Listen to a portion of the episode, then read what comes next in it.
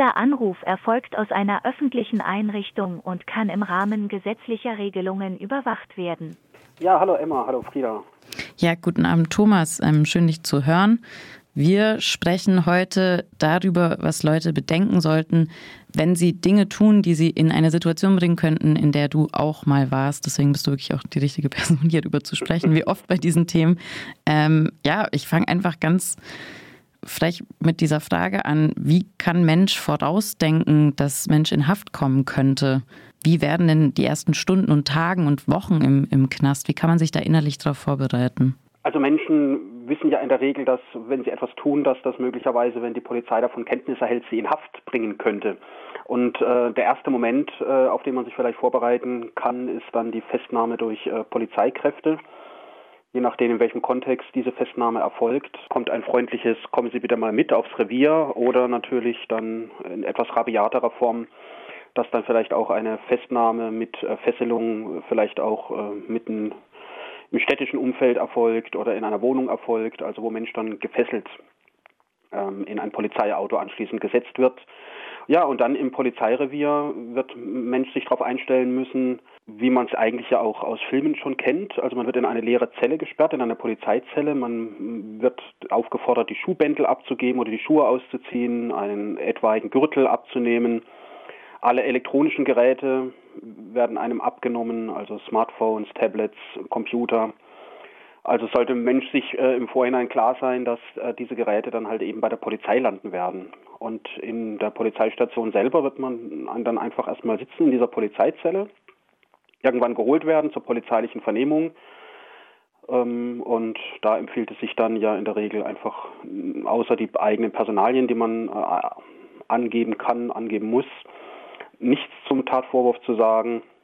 Dann erfolgt die erkennungsdienstliche Behandlung, das heißt, Mensch wird fotografiert von allen Seiten, wird aufgefordert, die Fingerabdrücke freiwillig abzugeben und wenn man diese Fingerabdrücke nicht freiwillig abgibt, äh, helfen einem Polizeikräfte mit viel Einsatz, diese Fingerabdrücke abzunehmen.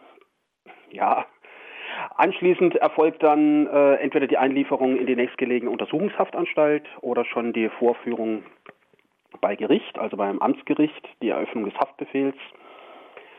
Ähm, ja, und ähm, auf all diesen Wegen wird Mensch einfach nicht äh, unbeobachtet bleiben, immer überwacht sein, in der Regel gefesselt sein. Und ganz am Ende folgt dann äh, die Einlieferung in die Untersuchungshaftanstalt. Und da sollte Mensch sich darauf einrichten, dass äh, mit einer Aufnahme in einer Haftanstalt sowas wie eine Depersonalisierung erfolgt. Das heißt, man gibt nicht seine Menschenrechte am Tor ab, aber es fühlt sich so an, denn äh, in der Kammerverwaltung wird dann der Mensch aufgefordert, sich äh, zu entkleiden und zwar wirklich vollkommen bis er oder sie dann nackt dasteht und dann ähm, werden Gefängniskleidungsstücke ausgehändigt. Und ähm, ja, da muss Mensch halt eben damit äh, leben, dass auch solche Nacktkontrollen, Nacktuntersuchungen des Öfteren im Rahmen der Untersuchungshaft auf jeden Fall erfolgen werden. Zum Beispiel, wenn es dann zu Gerichtsterminen geht, also vor einem Gerichtstermin, nach einem Gerichtstermin, also dieses äh, permanent sich in Gegenwart von Vollzugsbediensteten entkleiden, wird äh, ganz normal eigentlich dann im, im, Haftalltag sein. Also da gilt es sich im Vorhinein schon mal das äh, bewusst zu machen. Also Gefängnis ist auch kein Ponyhof. Also was du sagst, sind so konkrete Dinge wie ähm, mobile Endgeräte verschlüsseln, damit die Polizei da keinen ähm, Zugriff drauf hat. Ähm, dann dieser Tipp, Anna und Arthur halten's Maul, also nichts sagen, äh, wenn möglich, so viel wie möglich nicht sagen. Und dann dies, diese innere Vorbereitung, da muss man dir jetzt wahrscheinlich zuhören, wie das ist in diesen ersten paar Tagen und Wochen, oder? Also diese innere Vorbereitung und die äußere Vorbereitung. Zur äußeren Vorbereitung gehört natürlich dann auch, sich vielleicht irgendwelche Telefonnummern einfach auch so, viel, so schwer das vielleicht heutzutage auch fällt angesichts der vielen elektronischen Geräte, sich ein paar Telefonnummern einfach zu merken. In der Regel äh, kann man auch in Untersuchungshaft Telefonate führen, die müssen dann vorher beantragt werden. Ähm, und dann gibt es halt äh, hier in Deutschland ist die Firma Telio Communications GmbH ganz vorne dabei und betreibt die Gefangenentelefoniesysteme, die dann eben auch in Untersuchungshaft äh, durchaus zugänglich sind. Allerdings benötigt Mensch dazu natürlich die Telefonnummer. Das heißt, es wäre sinnvoll, sich vielleicht die ein oder andere wichtige Telefonnummer irgendwie auch im Kopf zu merken, weil an die äh, mobilen Endgeräte wird Mensch vorübergehend nicht kommen, denn entweder die Polizei hat sie sowieso beschlagnahmt, das heißt, dann liegen sie erstmal bei der Polizei, oder die Vollzugsanstalt äh, wird sie einfach äh, ja, in einem Tresor verwahren. Das heißt, da ist dann auch kein Zugriff möglich. Das heißt, auch solche lebenspraktischen Dinge, Telefonnummern wissen, Adressen wissen, das ist auch so eine Form von äußerer Vorbereitung. Und eine innere Vorbereitung, ich weiß nicht, inwieweit das möglich ist, aber sich zumindest mal geistig in die Situation versetzen, wie es sein wird, äh, alleine in einer kleinen Zelle von vielleicht acht Quadratmetern dann über Tage, Wochen und Monate äh, eingesperrt zu sein. Ich meine, wir haben ja aktuell den Fall von Lina äh, aus dem Antifa-Ost-Verfahren, die jetzt seit über zwei Jahren in Untersuchungshaft sitzt. Äh, ich meine, für jeden Menschen, der äh, eben noch sein ganz normales Leben draußen geführt hat, ist das natürlich erstmal ein Kultur- und ein Sozialisationsschock. Was würdest du sagen, hat dir vielleicht geholfen oder könnte helfen in so Situationen? Also ich weiß nicht, ob ich da als Beispiel diene. Ich bin äh, gleich in Isolationshaft gelandet und ich bin halt einfach ein Mensch, ich komme sehr gut mit Büchern aus und äh, deswegen hat mir das jetzt nicht so sehr die äh, Sorgenfalten auf die Stirn getrieben, als ich dann plötzlich alleine in der Zelle saß, denn ich habe innerhalb von wenigen Tagen aus der Anstaltsbücherei Bücher bekommen. Das heißt, auch solche Sachen gilt es zu berücksichtigen vielleicht. Das heißt, es gibt eine Anstaltsbücherei.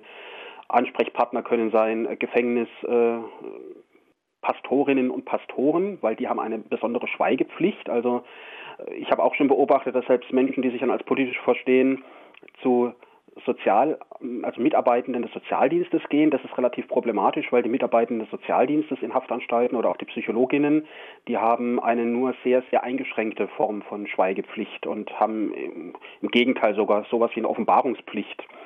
Äh, die einzigen äh, Personen, die in einer Haftanstalt arbeiten und die wirklich eine rigorose Schweigepflicht und eine Schweigerecht haben, sind halt eben ja, Anstaltspastorinnen und Pastoren und nach meiner Erfahrung sind diese Leute auch nicht darauf aus, äh, Seelen äh, für den lieben Gott oder für wen auch immer zu sammeln, sondern verstehen sich gewissermaßen als äh, Sozialarbeitende. Das heißt, da äh, vielleicht einfach auch da dann AnsprechpartnerInnen suchen, abgesehen natürlich von den eigenen Rechtsanwältinnen und Rechtsanwälten. Jetzt sprechen wir vielleicht auch noch über die Leute, die dann draußen sind in solchen Situationen. Was können denn Menschen außerhalb der Mauern in so einer dringlichen Situation der ersten Haftzeit unternehmen, um Menschen hinter den Mauern zu supporten?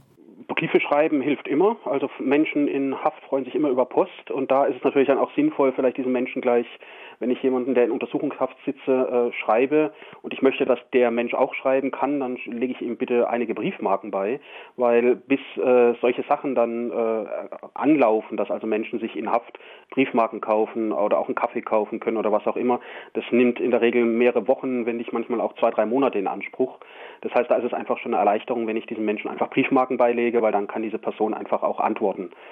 Und äh, ganz lebenspraktisch, wenn ich natürlich jetzt weiß, diese Person äh, sitzt in der Haftanstalt Schwäbisch Gmünd, also wenn es eine Frau ist oder sitzt hier in der JVA Freiburg, dann kann ich natürlich meine Adresse, meine Post an diese Adresse schicken von der Haftanstalt, muss allerdings davon ausgehen, dass natürlich die Haftanstalt diesen Brief dann dem Haftrichter oder der Haftrichterin oder der Staatsanwaltschaft zur Zensur vorlegt. Das heißt, wenn ich da irgendwas schreibe als externe Person, dann sollte ich jetzt äh, vielleicht auch darauf Rücksicht nehmen, dass ab sofort jegliche Kontakte, ob jetzt brieflich oder halt eben auch telefonisch, vom Staat überwacht werden. Das heißt, ähm, es empfiehlt sich jetzt nicht unbedingt äh, zu den konkreten Tatvorwürfen sich zu äußern, äh, weder von Insassinnenseite noch von den Menschen draußen zu erwarten, dass sich da, dass da eine Positionierung stattfindet, eben aufgrund der permanenten und kontinuierlichen Überwachung jeglicher Lebensäußerungen.